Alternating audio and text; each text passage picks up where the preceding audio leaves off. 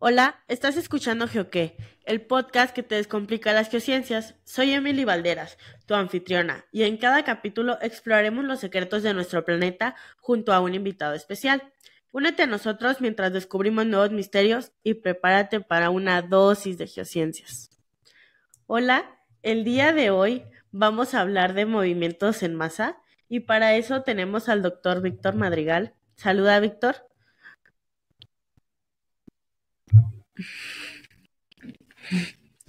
Hola, hola, buenos Esperemos días. que todos se encuentren bien después de estas fiestas. Así que vamos a comenzar con la semblanza de Víctor. Víctor es un ingeniero civil egresado de la Facultad de la Ingeniería Civil de la Universidad Michoacana de San Nicolás de Hidalgo, con maestría en Metalurgia y Ciencias de los Materiales, otorgado por el Instituto de Investigación en Metalurgia y Materiales de la, un- de la misma universidad, y con doctorado en Geografía con mención honorífica por la Facultad de Filosofía y Letras de la UNAM. Realizó una estancia de investigación en el Departamento de Ciencias de Ambiente y de la Tierra de la Universidad de Milano, Italia. Un postdoctorado en la Unidad Académica de Geografía de Morelia, actualmente la SIGA de la UNAM, y una estancia con un año sabático en el Departamento de Ciencias de la Tierra de la Universidad de Florencia, Italia. Actualmente es un profesor investigador de tiempo completo adscrito al Instituto de Investigaciones de Ciencias de la Tierra de la Universidad Michoacana de San Nicolás de Hidalgo, con reconocimiento del SNI 1 y perfil PRODEP. Es presidente fundador de la Asociación Mexicana de Riesgos Hidrogeológicos y vicepresidente de la International Association of Engineering Geology and Environment para la región de Latinoamérica. Muy bien, muy impresionante, Víctor, tu currículum. Te agradecemos mucho que estés aquí el día de hoy platicándonos un poco de todo esto que es tu área de estudio. Gracias. Así que bueno, como ya les había... No, gracias a ti Gracias por estar aquí. Víctor. Como ya les había comentado, hoy vamos a hablar de procesos de remoción de masa o movimientos en remoción de masa y para eso trajimos aquí a Víctor. Entonces, primeramente vamos a comenzar con la pregunta introductoria de ¿qué son los movimientos en masa, Víctor?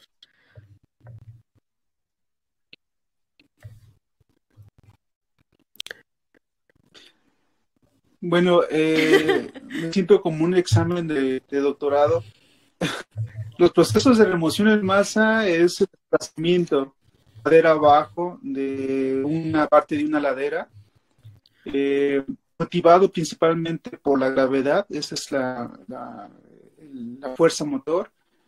Y este tipo de fenómeno coloquialmente se conoce como deslave o derrumbe.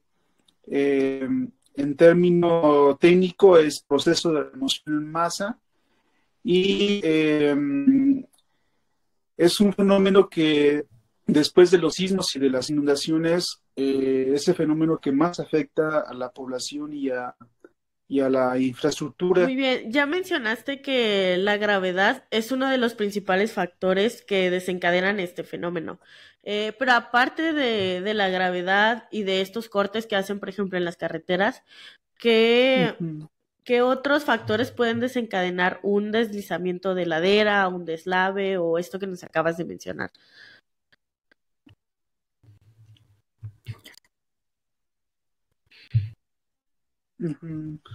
Bueno, los deslaves son eh, detonados básicamente por, por tres factores que son los sismos, las precipitaciones y eh, algunas obras que hace el hombre, ¿no? Excavaciones o detonaciones que a final de cuentas caen en, en movimientos sísmicos o vibraciones del terreno. Entonces, esos tres eh, elementos son factores detonantes de, de este, de este fenómeno. Y hay otros factores que se, que se agrupan eh, eh, y se denominan factores condicionantes, es decir, son factores que condicionan o que dan, van generando las, que van propiciando poco a poco la, la inestabilidad de estas laderas. Como cuáles serían los factores condicionantes? Bueno, pues sería la vegetación, que es uno de los factores que, cada vez eh, impacta más, eh, el cambio de uso del suelo, eh, las modificaciones de la geometría, sobre todo cuando se construyen carreteras o puentes o presas, modificaciones en el régimen de, de, saturación, por ejemplo, en las presas, cuando se, se comienza a llenar el vaso de almacenamiento de una presa, se modifican las condiciones eh, hidráulicas de, los materiales del, del bordo de la presa y entonces ese es también un factor que va condicionando a que en un momento dado se presente la inestabilidad o, el deslave.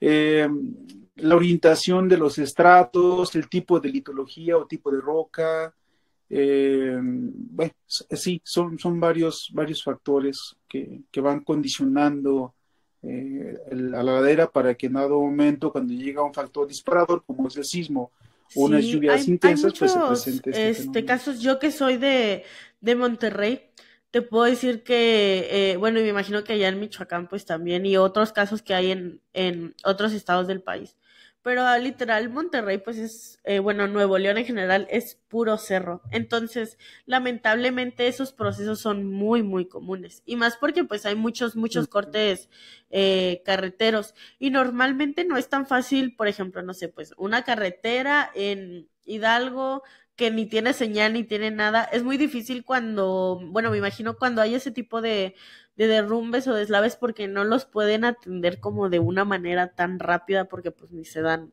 ni se dan cuenta, supongo yo. Este, oye, y por ejemplo, me imagino que estos deslaves eh, o estos procesos de remoción en masa se clasifican por distintos tipos. Eh, ¿Es así?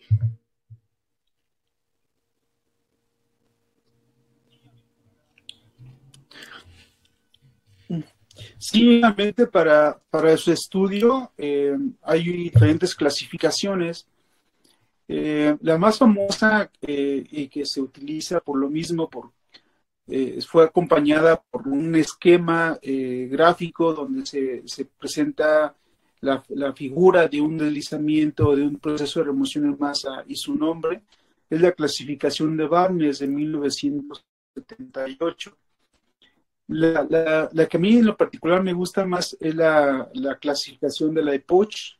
Es una clasificación que propuso la, eh, la Unión Europea y está publicada en un libro que es eh, un libro de, de, de que es, sobre justamente procesos de remoción en masa.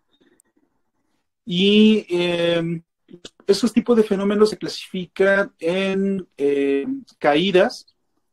Ese es un tipo de inestabilidad donde se desprende una parte de, un, de, una, ladera, de una ladera de un talud y eh, una vez que se inicia el desprendimiento sigue una caída libre para después este, rebotar pie de la ladera, pie del talud y seguir el, el movimiento de esos bloques, ¿no? Normalmente este tipo de, esta clase de, inestabilidad se presenta en, acantilados o en totalmente verticales.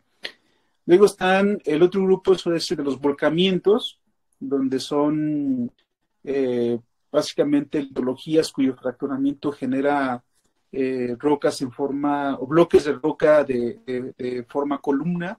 Entonces, eh, esos bloques eh, se voltean eh, con base en un punto de, giro o pivote y básicamente lo que hacen es desprenderse y acostarse. Esos son los volcamientos. Después siguen los deslizamientos, que es uno de los fenómenos más comunes. Estos deslizamientos pueden ser planares o pueden ser eh, rotacionales en función de la superficie sobre la cual se desplazan. Si la superficie de deslizamiento es plana, totalmente plana o casi plana, estaríamos eh, hablando de deslizamientos planares. Y si la superficie fuera cóncava o en forma de cuchara, sería un deslizamiento rotacional. De hecho, mucha gente esto los conoce como deslizamientos de cuchara. Después siguen los flujos, es otro de los fenómenos que, afectan mucho a la población, los flujos de titos, flujos de lodo. Eh, los, los, vulcanólogos, eh, por ejemplo, les gusta llamar a estos flujos lajares, que son flujos de, arena o una combinación de, básicamente de, materiales friccionantes, ¿no? Que son justamente las cenizas cuando están sobresaturadas y se forman estos grandes flujos. Ellos no les llaman flujos de, de, detritos, sino ellos les llaman ajares, pero es, este también es un proceso de remoción en masa. Hay una, un tipo de, flujo que, a mí en lo particular me, me, gusta mucho estudiar, que son los flujos de rocas, que son estos grandes deslizamientos eh, que abarcan varios kilómetros cuadrados, en donde la deformación se encuentra a profundidades de 100 o 200 metros, Muchos de estos eh, fenómenos pareciera que son eh, inactivos, es decir, la deformación no se aprecia o, o, solamente se identifica cuando se está monitoreando.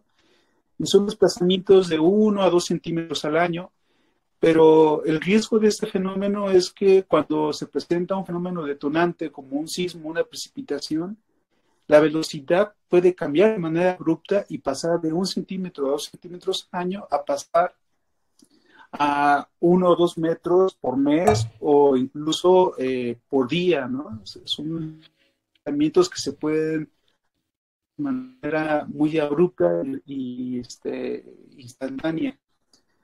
Eh, el caso de Juan Grijalva, por ejemplo, recordarán eh, este desastre que hubo en el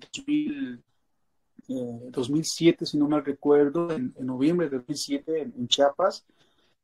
Eh, podría clasificarse como un, un, flujo de rocas que yo sostengo la hipótesis de que este deslizamiento ya presentaba actividad antes de que se presentara el colapso y que una vez que se presentan las precipitaciones, pues eso genera la, el, acelera el movimiento y se forma este gran deslizamiento en bloque que tapó el río Grijalva, que es el segundo río más caudaloso de México. Eh, ese podría ser un ejemplo de, de, flujos de roca que después se transforman en grandes deslizamientos. ¿no? Y por último están, bueno, eh, penúltimo grupo de los, de los, de los deslaves o derrumbes serían las extensiones laterales, que es otro tipo de, movimiento, también muy interesante. Y finalmente están los, los eh, deslizamientos complejos o movimientos complejos, donde se involucran más de, en, el, en la evolución de la inestabilidad, se involucran más de dos tipos de, de, de los grupos que vimos anteriormente, ¿no? Es decir, un deslave puede iniciar como un deslizamiento rotacional y después pasar o evolucionar a un flujo de detritos para finalmente terminar en un flujo de lodos, por ejemplo, ¿no? Entonces se clasifica como movimientos complejos. Hay una discusión muy interesante porque, eh, yo coincido con esto que voy a comentar, porque realmente eh, prácticamente todos los, procesos de remoción en masa se, se comportan como movimientos complejos, eh, donde se involucran dos o más tipos de, sí, claro, no puede ser forma de, desplazamiento. ¿no? Oye, y los que nos dedicamos, por ejemplo, a los peligros nos pasa que tenemos un caso de estudio o algo así que dices, ay, a mí me encanta o a mí me gusta mucho, tipo a las personas que les pasa, pues no les gusta tanto, pero a nosotros que nos dedicamos a estudiar este todos estos fenómenos relacionados con peligro y riesgo y así, pues tenemos estos casos. ¿Cuál sería el tuyo, no? O sea, el caso que tú digas de que a mí me encantó ah, estudiar esto o una vez que pasó, me encantó ver cómo se desencadenó o, así.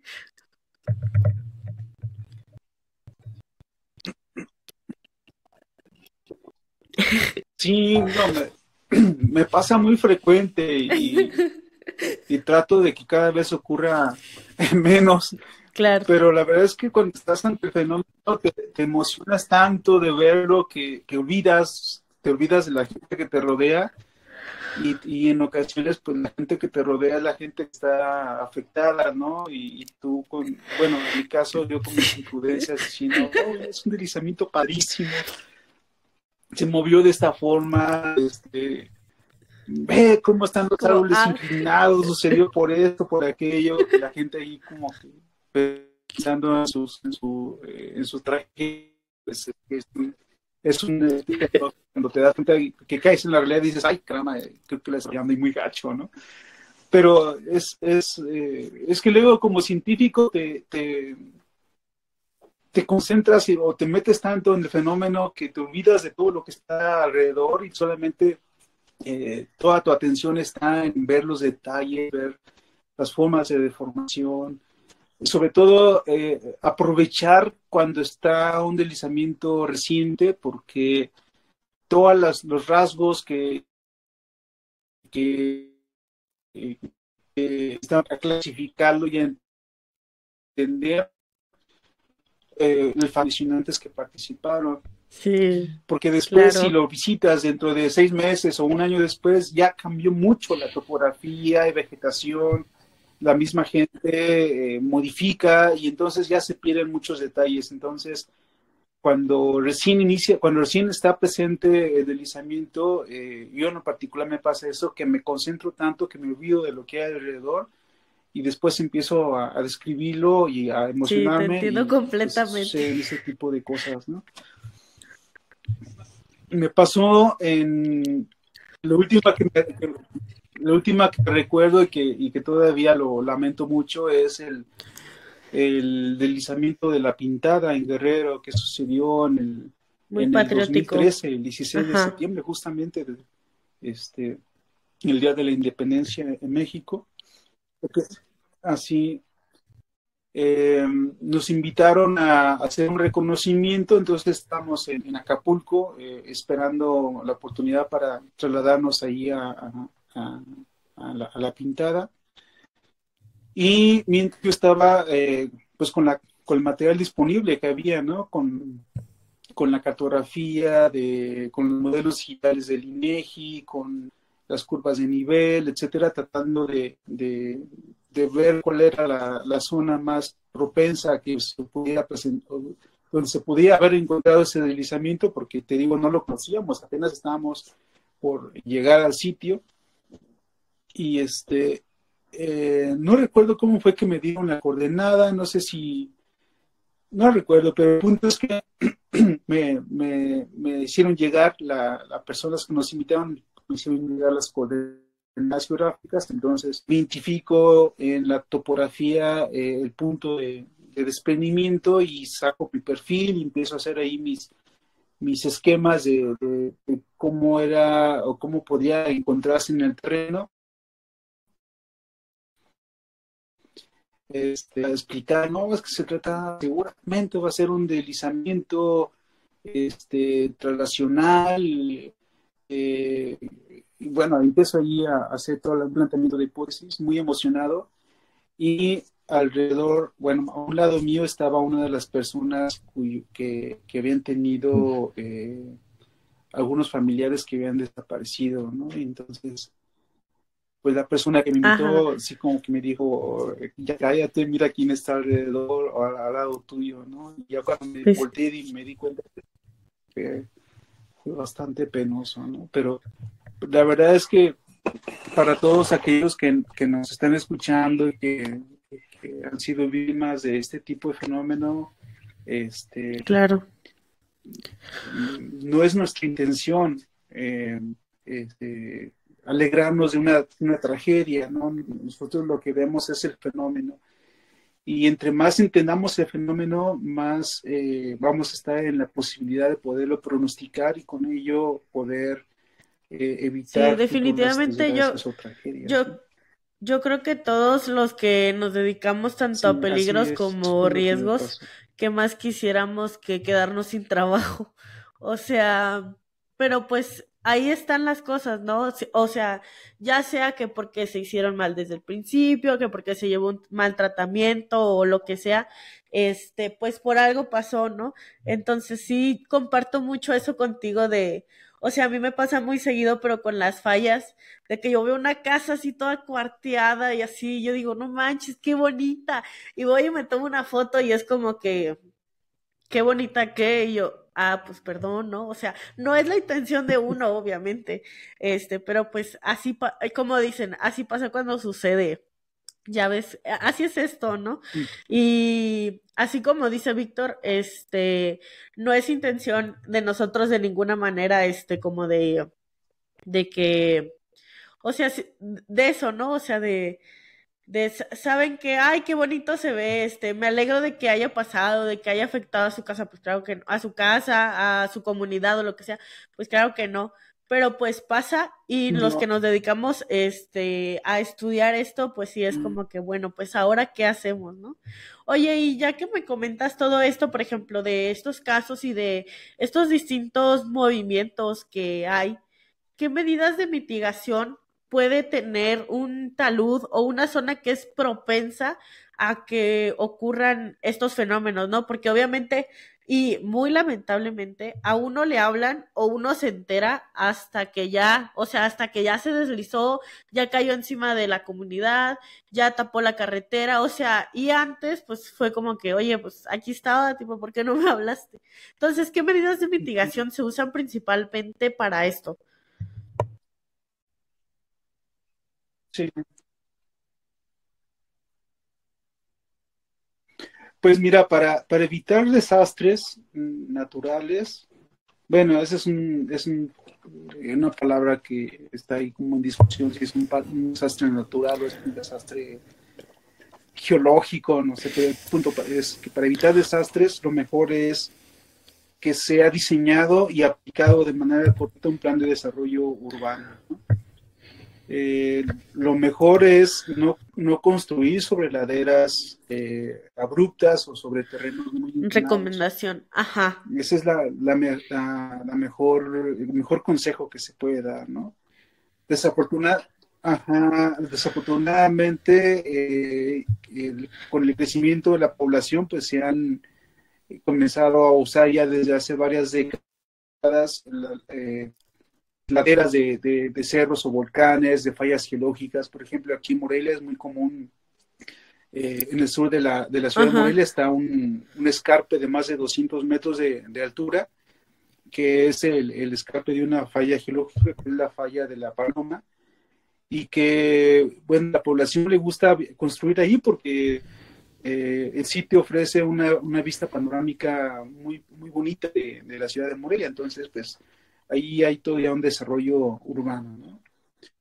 Este, se han eh, iniciado de manera regular a, eh, usar las laderas de, los cerros que están aquí alrededor de la ciudad, como el Cerro Quinceo, por ejemplo, del Nupunguato, eh, en Uruapan, por ejemplo, el Cerro de la Charanda, al pie del Cerro de Jicalán, y así en, varias localidades, por ejemplo en Pajacuarán, que es una localidad que estamos estudiando también en, al, oriente, de Michoacán, eh, la población cada vez se está acercando más al pie de, otra falla, que es justamente la falla de Pajacuarán. Y entonces en todas estas superficies inclinadas es común encontrar o que se presenten caídas de rocas, deslizamientos o otro tipo de procesos de remoción y más. Entonces, la mejor eh, recomendación es eh, evitar en lo posible superficies inclinadas. Luego, cuando ya se tiene un terreno sobre una superficie inclinada, pues la mejor recomendación es que contraten a un o que hagan un estudio con, eh, integral con un ingeniero geotecnista, con un ingeniero geólogo que puedan hacer recomendaciones de cómo darle estabilidad a sus cortes, a sus taludes, ¿no? Aquí en Morelia, otra vez regresó a Morelia, que hemos tenido aquí varios casos, en donde se han hecho tajos, se han hecho excavaciones de, de 10, 15 metros de altura para poder eh, construir sus casas y entonces se han presentado caídas de rocas que, han generado eh, daños en la infraestructura. Afortunadamente no ha habido afectaciones en la población, pero sí en las viviendas. Entonces, este, es como muy incongruente que, una, eh, que la gente busque laderas inclinadas por la vista, pero una vez que tiene el terreno sobre una ladera, este, su terreno en particular los cabe para aplanarlo. Entonces, si buscas un lugar plano, pues entonces no te asientes una, en un terreno inclinado. Una incongruencia. Este, los arquitectos aquí tienen mucho, mucho, mucho, deberían tener mucha participación para hacer un buen diseño también arquitectónico en combinación con, con ingenieros estructuristas, etcétera. Lo que quiero decir es pues que si estás sobre un terreno inclinado, este, tienes que hacer un estudio adecuado. Yo creo que eso que dices de los de los estudios y de las laderas me suena muchísimo porque igual en Monterrey pasa mucho, ¿no? O sea, los cerros igual son muy altos y yo creo que eh, esto que voy a decir aplica tanto como para Monterrey como para todas partes de México, si no es que de Latinoamérica. O sea, si tú vives en un talud de un cerro o en una ladera, es porque o eres muy rico o eres muy pobre, ¿no? Y hablando de niveles socioeconómicos. O sea, porque así es la gente, ¿no? O sea, este, y lamentablemente a veces, aunque tengan los recursos para poder hacer los estudios, no los hacen o no los creen necesarios, o sea, ven como que, no, pues ahorita la pared no se está moviendo, no le va a pasar nada, este. Y aquí volvemos a esto, ¿no? El mismo debate que se tiene siempre de que si los desastres este, son naturales, son inducidos o lo que sea. Yo lo que pienso, y fíjate que ya lo habíamos hablado aquí este con un geógrafo que tocamos un poquito el tema del huracán de Acapulco, este, que ya anduvimos, es que, este, obviamente los, los, los, este, fenómenos son naturales, pero pues los desastres, ¿no? ¿Verdad? O sea, porque la, la población fue la que se decidió plantar ahí, ¿no? O sea, no, si no hubiera una población, este, ahí estaría el riesgo, pero no, no ocurriría un desastre, ¿no? Porque pues no habría a quién afectar. Es lo mismo lo que pasa de que con los conceptos de riesgo, peligro, amenaza y todas estas cosas que son súper, o sea, ya los como que nos dedicamos a esto sabemos que es súper, súper complejo. Pero bueno, o sea, ya, ya saben, Víctor ya nos dijo, y para los que están este, ahí en casita escuchándonos, o sea, no se, no se desplanten en taludes, o sea, si pueden evitarlo porque pues a veces incluso no se puede, o sea, eh, naces, creces en una comunidad donde ahí es tu hogar, o sea, y nos pasaba un caso igual que ya nos habían comentado aquí en el podcast, este, que obviamente ocurría un deslizamiento, tal cosa, pero las personas tienen un sentido de pertenencia, obviamente, como todos, hacia el lugar donde nacieron, donde crecieron y donde pasó todo. Entonces, en medida de lo posible, intenten no desplantarse en taludes. Y si ven, no sé, o sea, por ejemplo, que está muy lluvioso, que tembló y se medio se les movió el cerro, o sea, tomen en cuenta todos esos pequeños factores para saber, ok, o sea, algo, algo va a pasar después. Entonces, es muy importante que tengan esto en cuenta eh, al momento de que vayan a desplantar su casa, este, o si ustedes viven en algún pueblo o comunidad, este, o ciudad, eh, eh, gran ejemplo Monterrey, este, que está ahí muy cerca de, de pedreras, de taludes, tomen todos estos consejos eh, y tips en cuenta, ya se los dijo Víctor, este, para al momento de que vayan a construir su casa o si ya tienen ahí su casa, o sea, tengan un plan B, lamentablemente puede pasar, o sea, siempre tienen que pensarlo, ¿qué puede pasar si, eh, si se le cae el cerro a mi casa, no? O sea, tengo seguro, no tengo seguro, este, tengo para comprarme otra casa, todo eso es súper importante. Oye, y Víctor, por ejemplo, yo ya mencioné dos casos, ¿no? bueno, Monterrey y Michoacán.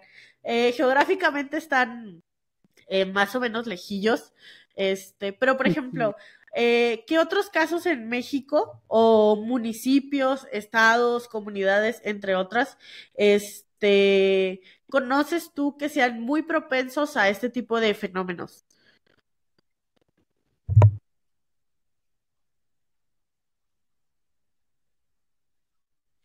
Pues mira, a nivel nacional, básicamente son todos estos terrenos donde se encuentran las litologías más, más viejas de, la historia geológica de México, ¿no?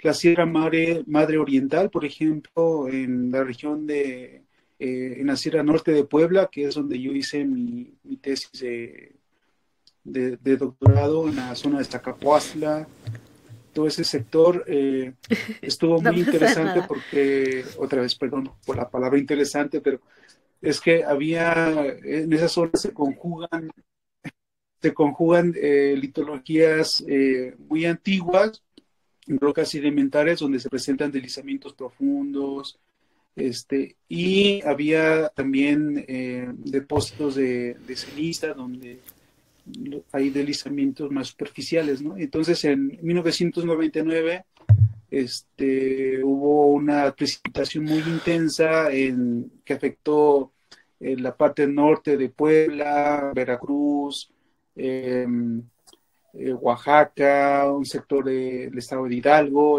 todo ese sector es casi central fue afectado por estas lluvias intensas y generaron miles de deslizamientos eh, superficiales y, fue un desastre a nivel, a nivel nacional, ¿no?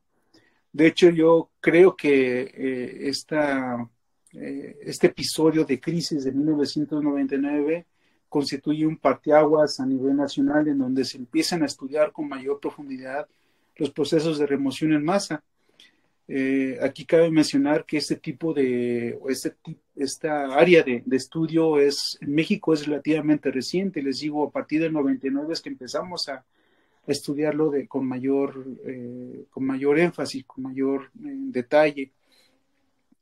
Entonces está todo ese sector, otros que recuerdo es en Chiapas en, en, el 2007, pero no solamente Juan Grijalva, en Chiapas Chiapas es un laboratorio natural para estudiar todos los fenómenos geológicos. ¿eh? Hay desde volcanes, sismos, eh, obviamente inestabilidad de laderas. Motocintla, por ejemplo, es una, sí. eh, es una zona donde continuamente, Ajá. casi cada periodo de lluvias hay afectaciones. Este, en, en, la misma capital, Tuzla Gutiérrez, tiene, tiene problemas graves de inestabilidad de, de, de laderas. Recuerdo el caso de la colonia La Cueva del Jaguar, que es un deslizamiento muy, muy interesante. Eh, el mismo cañón de sumidero, recordarás que hace uno o dos años salió una noticia a nivel nacional de unos bloques grandísimos que se desprendieron y cayeron sobre, sobre, sobre el río Urijalba, que pasa por ahí por el cañón de sumidero. Eh, ese es en, en, Chiapas. En Oaxaca eh, no me ha tocado estudiar deslizamientos activos, pero sí deslizamientos viejos o paleodeslizamientos. Está el deslizamiento de Mitla, que es un, ese es un tipo de, de, flujo de roca, es un gran deslizamiento de, varias, de varios kilómetros cuadrados, en donde se, hay una hipótesis que, que se propone a este gran deslizamiento como un, un, evento que sepultó una parte de la población de Mitla. Este, y que seguramente, bueno, esa es la hipótesis, ¿no? Se sospecha que generó un gran desastre y que por eso Mitla coge el nombre de, de, de, de oh, la puerta al infra, inframundo, ¿no? En la puerta que da acceso al inframundo. Este, y entonces el frente, el frente de ese gran deslizamiento eh, llega casi a unos escasos metros de, de las actuales eh, eh, ruinas que, que, hay allí en Mitla, ¿no? que son muy preciosas, por cierto. Entonces, ese es un ese es el caso de Oaxaca. Eh, en Guerrero, bueno, pues está, el, el, más reciente fue La Pintada en el 2013, pero antes en Acapulco, en el, en el 2003, creo, no recuerdo más o menos la fecha, ya había sucedido también la llegada de otro huracán que generó grandes eh, eh, avalanches de, o flujos de detritos generados por desprendimientos en las partes altas de, de, sí. de, de los cerros. Y bueno, ahora con el huracán Otis, pues también hubo este gran desastre. Eh, está, bueno, ya dije el caso de la Pintada, que también era el caso del Paraíso, otra localidad ahí cercana. Eh, ahorita hay un, hay, un, hay un deslizamiento activo que se originó justamente en el 2013 con estas lluvias, pero que está afectando a, a eh, Iguala, creo que es Iguala. Este, por ahí me, van a corregir los, los colegas de, de Guerrero si me, estoy equivocando. Pero es un deslizamiento activo muy grande que está afectando a la población eh, y que empezamos ya a monitorear con, bueno, la, doctora Cecilia Irene empezó a monitorear ya con, la técnica de INSAC. Eh, donde más tenemos casos de inestabilidad? En Michoacán, bueno, ya dije, Morelia, en Angangueo, que fue un desastre también en el 2000, en el 2010, donde otra vez las precipitaciones intensas afectaron eh, varios municipios del oriente de Michoacán, incluyendo Angangueo, Zitácuaro, Tuxpan, Ciudad Hidalgo, eh, este, Ajá. Ah, toda, esa parte de lo Jungapeo se me estaba haciendo ese otro municipio. Y allí, en este municipio de Jungapeo, Zitácuaro y Tuxpan, eh, hay tres grandes deslizamientos que hemos estado estudiando. Este, eh, justamente el año pasado se tituló la, maestra Itzayana eh, Torres con eh, monitoreo de esos tres grandes deslizamientos que son desplazamientos lentos, pero que en un momento dado podían generar un desastre, ¿no? Y por eso es importante seguirlos estudiando. hablando aquí mismo de Michoacán, pues está hacia el occidente está Pajacodán, que ha sido afectado por, por caída de rocas. Este, Uruapan, que ha sido afectado por, por flujos de lodos. Fíjate, es un caso interesante que no he estudiado a fondo. Eh, y sucede que en toda esa zona de Uruapan, eh, Tancítaro, Peribán, Los Reyes, etcétera, es una zona aguacatera. Y entonces, eh, de manera un poco extraña, irregular, este, se presentan por eh, manera espontánea incendios forestales y al poco tiempo aparecen huertas donde estaban esos incendios, ¿no? Pero el tema es que cuando se presenta un incendio, eh, las altas temperaturas modifican los suelos y entonces generan suelos hidrofóbicos, es decir, suelos que repelen el agua. Entonces, normalmente después de un incendio, este, en primera lluvia después de ese incendio, es común eh, o frecuente eh, que se presenten grandes eh, escurrimientos. ¿Por qué? Pues porque justamente esos suelos hidrofóbicos no permiten que el agua se infiltre y entonces incrementa el escurrimiento superficial, la cual arrastra grandes cantidades de escombro, basura el mismo material de las, de las barrancas y genera eh, eh, flujos de lodos o de detitos, ¿no? generando eh, consecuencias graves en la población que se encuentra al pie de, estos cerros. Así sucedió en, en, Uruapan en el 2016, si no mal recuerdo. Sucedió también en Peribán, en, otro desastre que hubo en el 2018. Este, y Hacia el sur de Michoacán, pues tenemos eh, la Sierra Madre del Sur y ahí también ha habido eventos muy importantes. El último que recuerdo es el de la Guagua en el 2000, en el 2013. Luego tenemos, eh, ¿cuál qué otro caso? Ah, bueno, en San Luis Potosí está el deslizamiento de Agualulco, que, que, que aunque es un terreno este, es una zona semiárida.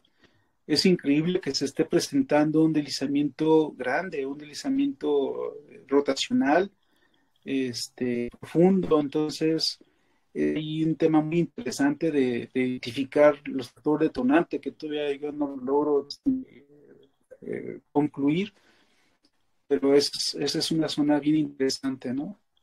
En San Luis Potosí. Em, bueno, en Jalisco, en Puerto Vallarta, es una zona que continuamente es afectada por, por, por, flujos de detrito y se trabajó muy, muy bonito con, con el doctor este, Arturo, Arturo eh, Jauregui, y, eh, y es justamente lo que platicamos hace un momento, ¿no? Que la gente eh, que tiene de escasos recursos, pues se coloca, se eh, vive sobre esas laderas de, muy inclinadas, por ejemplo, ahí en, toda esta parte de la sierra de la, zona montañosa de, Puerto Vallarta, pero además no solamente se, se desarrolla su vivienda sobre la ladera, sino que las desarrolla muy cerca o sobre las barrancas, que es lo peor, ¿no? Es lo, que, es lo mismo que sucede en Angangueo. Y entonces cuando se presentan estos grandes deslaves, pues las primeras que son afectadas son esas casas que están sobre las barrancas. Y allí en Puerto Vallarta es muy frecuente observar ese tipo de situaciones, ¿no? Eh, ah, estos son los casos que me ha tocado estudiar. En Baja California no los he estudiado, pero los he leído. Esos grandes deslizamientos que están en, la, tiene... carretera que va. Ajá, que tiene un nombre muy chistoso. Creo que se llama Salsipuedes, ¿eh? De, ¿eh? a Tijuana. Bueno, se, se me hizo muy chistoso que se llame así. Fíjate que a mí me tocó ah, el año pasado ver en un Ajá, dime, dime, dime. Fíjate que esos, e-, esos deslizamientos son, ya han sido estudiados desde hace, desde mediados del siglo pasado. ¿eh? Por ahí hay un libro de, de, eh, que es uno de los, de los grandes científicos que ha tenido México y que han hecho aportaciones importantísimas a la mecánica de suelos, a la mecánica de rocas. Juárez Vadillo, Rico Rodríguez, creo que el, ingeniero Rico Rodríguez es el, eh, uno de los primeros que, que estudió este, esta, este deslizamiento y es justamente porque afecta a esta, a esta, a esta vía de comunicación, ¿no? Y bueno, el mismo California, Tijuana, Tijuana ha sido noticia muy común también de, de, desastres de esta naturaleza. Y es porque, bueno, yo no conocía Tijuana, pero hace poco la conocí y el relieve pues es también muy abrupto y además el suelo o el material, la litología, pues es, es una arena prácticamente, ¿no? Entonces, ante una precipitación junto con la sobrecarga que implican las construcciones, pues es muy Oye, bueno, casos ahí literal para aventar para arriba, ¿verdad? O sea, podríamos durar, yo creo que aquí incluso más de una hora, de una hora mencionando distintos casos que, que, que se han presentado aquí en México, tanto a nivel mundial, porque pues también hay muchos casos de estudio. Pero, por ejemplo, ya hablando como de manera académica o escolar, ¿Dónde se puede estudiar, por ejemplo, que alguien te diga, oye, a mí me interesa estudiar este, estos fenómenos de deslizamientos de ladera y todo esto? ¿Dónde lo puedo estudiar? ¿Qué les recomendarías tú? O sea, ¿qué universidades, eh, maestrías o doctorados? ¿O qué les recomendarías tú para poder adentrarse en este fenómeno?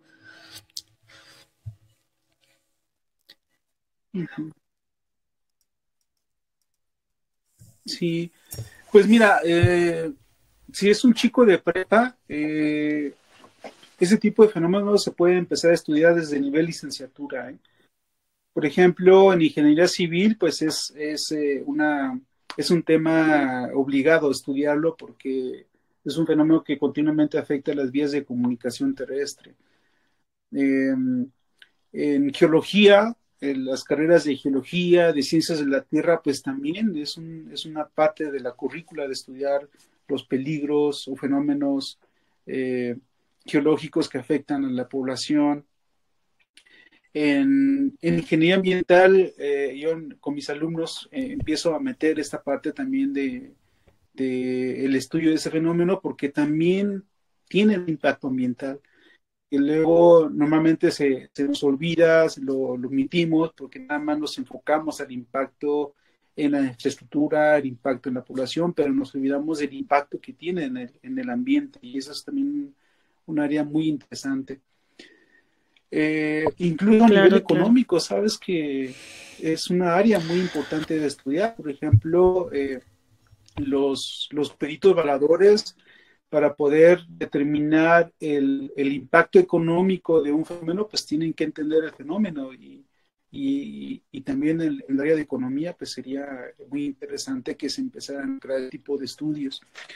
A nivel de posgrado, eh, eh, en la maestría que nosotros ofertamos es la maestría de Geociencias y Planificación de Territorio, en donde está un área de especialización que es justamente el área de riesgos y peligros, ¿no? Donde allí nos metemos de lleno al estudio de este fenómeno, no solamente eh, de manera eh, sino a nivel profundo, hacemos inventario, eh, avanzamos en monitoreo, en la implementación de técnicas de, vanguardia para el monitoreo de estos fenómenos. Estamos utilizando el escáner terrestre, estamos utilizando tecnología de percepción remota, eh, se está haciendo modelizaciones numéricas, modelizaciones matemáticas, prospección geofísica, es decir, el estudio de, un, de una ladera, de un fenómeno inestable, eh, es bien interesante porque se involucran diferentes áreas de la ciencia, diferentes áreas de conocimiento. Este, y en esta maestría, les digo, eh, ahí se, se, tienen estas, estas áreas de especialización. Esta también otra maestría, que es la maestría de eh, infraestructura de transporte con especialidad en las vías terrestres, donde también ahí empezamos a trabajar ya el, estudio de, este fenómeno eh, para su pronóstico y su eh, mitigación ante el desarrollo de las vías de comunicaciones. ¿no? Eh, en otros posgrados donde yo he escuchado y también he participado, pues es en los posgrados de ciencia de la Tierra, por ejemplo, que parte la UNAM, eh, eh, en, la, en la maestría y el doctorado de, de, geociencias aplicadas, que es, eso lo, se, se, da en el IPICIT, en San Luis Potosí. Y bueno, obviamente también ahí en la Universidad de Aguascalientes, ahí donde, donde tú has participado, eh, también hay, hay aportaciones bastante importantes, ¿no? Es decir, México tiene varios programas, ¿eh? varias, varias maestrías, varios doctorados, donde ya eh, cada vez se avanza más en, y se ofertan cada vez más. Oye, suena, suena súper padre y en este especial la maestría que comentaste al principio es ahí en Michoacán. ¿Puedes volver a repetirnos el nombre? Es que se me olvidó.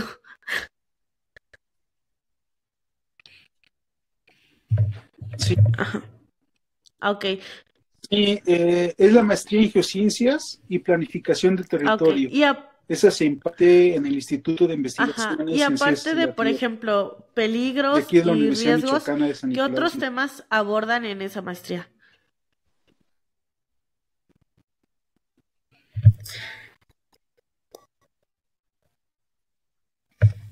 En esta maestría em, se abordan temas de eh, calidad del agua, em, eh, monitoreo de la calidad del agua, eh, estudios de cambio de uso de suelo, estudios sísmicos o de sísmica, estudios de, de vulcanología. Por ejemplo, ahorita hay un proyecto muy interesante que están desarrollando los colegas sobre todo este enjambre de, de microsismos que se han presentado en la zona de Tancítaro, la zona del Parcutín. Entonces se está monitoreando actualmente todo ese sector. Eh, hay varios colegas involucrados haciendo eh, análisis sísmicos, análisis de geofísica. Eh, está también especialistas en el área de, de, de petrología. Hay colegas que están estudiando, eh, eh, por ejemplo, eh, este tema de los desechos, de los residuos sólidos urbanos, ¿no? Que es un tema también muy interesante de, su disposición, su generación y su, disposición, ¿no? Dónde, dónde colocarlos, dónde almacenarlos de manera segura. Eh, hay especialistas en el área de edafología, que también hay proyectos muy interesantes. Básicamente es eh, varias áreas de las ciencias de la Tierra, ¿no? Hidrogeología, hidráulica, eh, paleoambientes o cuencas lacustres, no sé, hay, hay varias áreas de, Oye, pues suena súper de, estudio que tenemos en este, en este posgrado. Claro.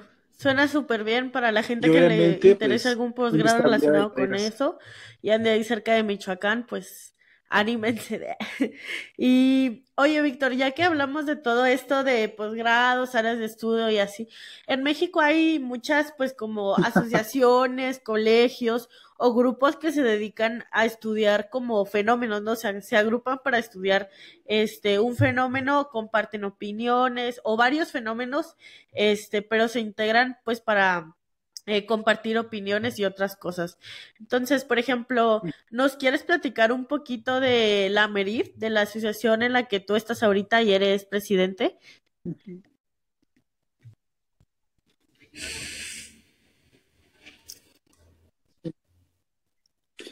Sí, claro. Eh, fíjese que la, la MERID es la Asociación Mexicana de Riesgos Hidrogeológicos y, este es esta es una asociación que, nosotros la creamos para generar justamente un espacio donde pudiéramos eh, este, no solamente discutir eh, avances en, el conocimiento, avances en nuestros respectivos proyectos de investigación, sino también implementar, eh, diseñar e implementar estrategias para llegar, hacerles llegar a la población, a la sociedad, todos estos avances, ¿no?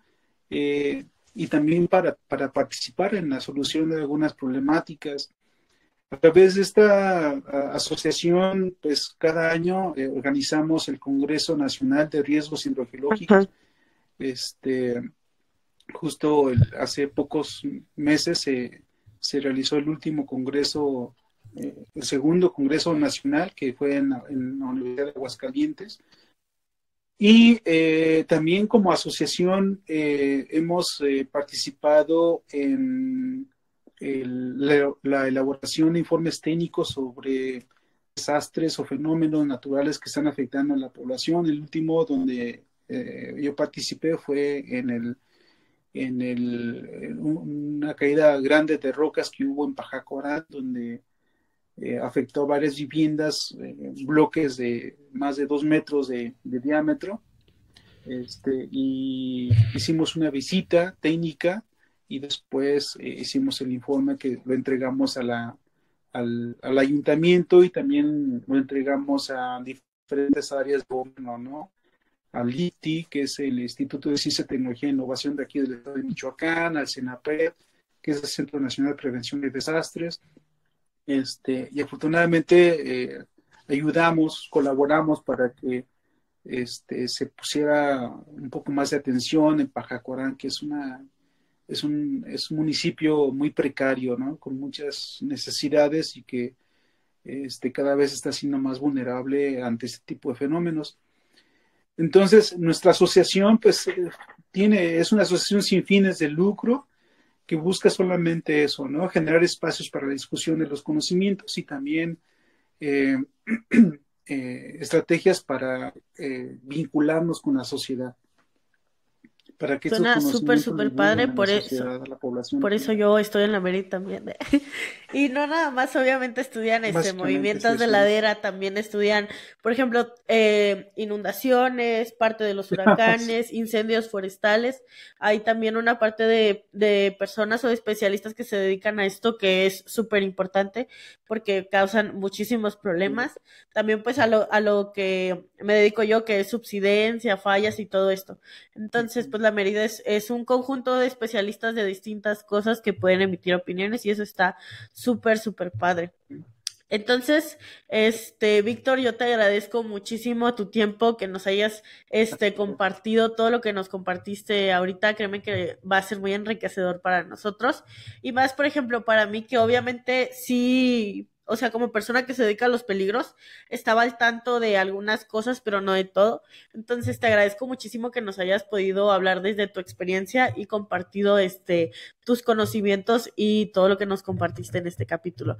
Entonces, los invitamos, este, si quieren, eh, pues, a formar parte de la Merid a seguir todo esto, lo que es la maestría y todos estos estudios que se están realizando en Michoacán, que están siendo súper, súper buenos. Y pues también este, que sigan al podcast en todas sus redes sociales. Y antes de terminar, no sé si quisieras decir algunas palabras, Víctor.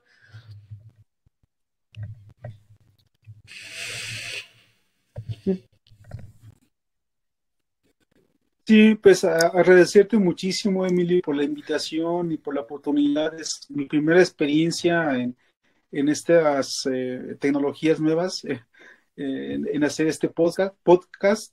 Em, este, es muy enriquecedor y sobre todo esto último que acabas de mencionar, que sea un espacio para eh, que la gente, la población joven, población en general se acerque más al estudio, al conocimiento, de, en este caso, de la inestabilidad de laderas, y también invitar a los jóvenes a que sigan eh, preparándose, que sigan eh, eh, estudiando, los que ya terminaron licenciatura, pues hacer un posgrado y qué mejor que lo pudieran hacer con nosotros en la Universidad Michoacana de San Nicolás Hidalgo. Muchas gracias por la invitación, Emily, y ratifico o, refuerzo tu invitación a la población y al público en general interesado en estudiar los fenómenos eh, hidrogeológicos a que se adhieran a la Asociación Mexicana de Riesgos este, igual les dejamos todas las redes de la asociación y de la Universidad Michoacana, este, se las dejamos también aquí abajo para que puedan eh, seguirlos y enterarse de todos. Y si ustedes tienen alguna pregunta, duda, comentario o queja para poder hacer una segunda parte de inestabilidad de laderas, por favor, háganoslo saber este, cualquier pregunta que ustedes tengan. Entonces, muchas gracias por escucharnos y nos vemos la siguiente semana. Adiós.